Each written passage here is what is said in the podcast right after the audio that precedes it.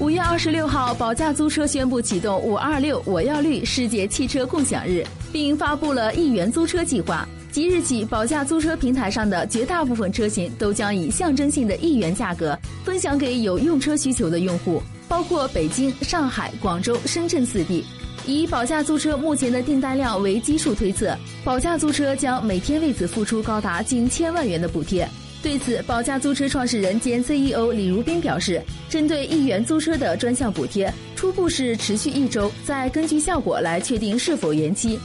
以此为依据，保价租车将至少为此付出接近七千万元的现金补贴。保价租车联合创始人兼 CMO 王泽斌表示，到目前为止，保价租车针对用户发放的补贴累计已经超过两亿元。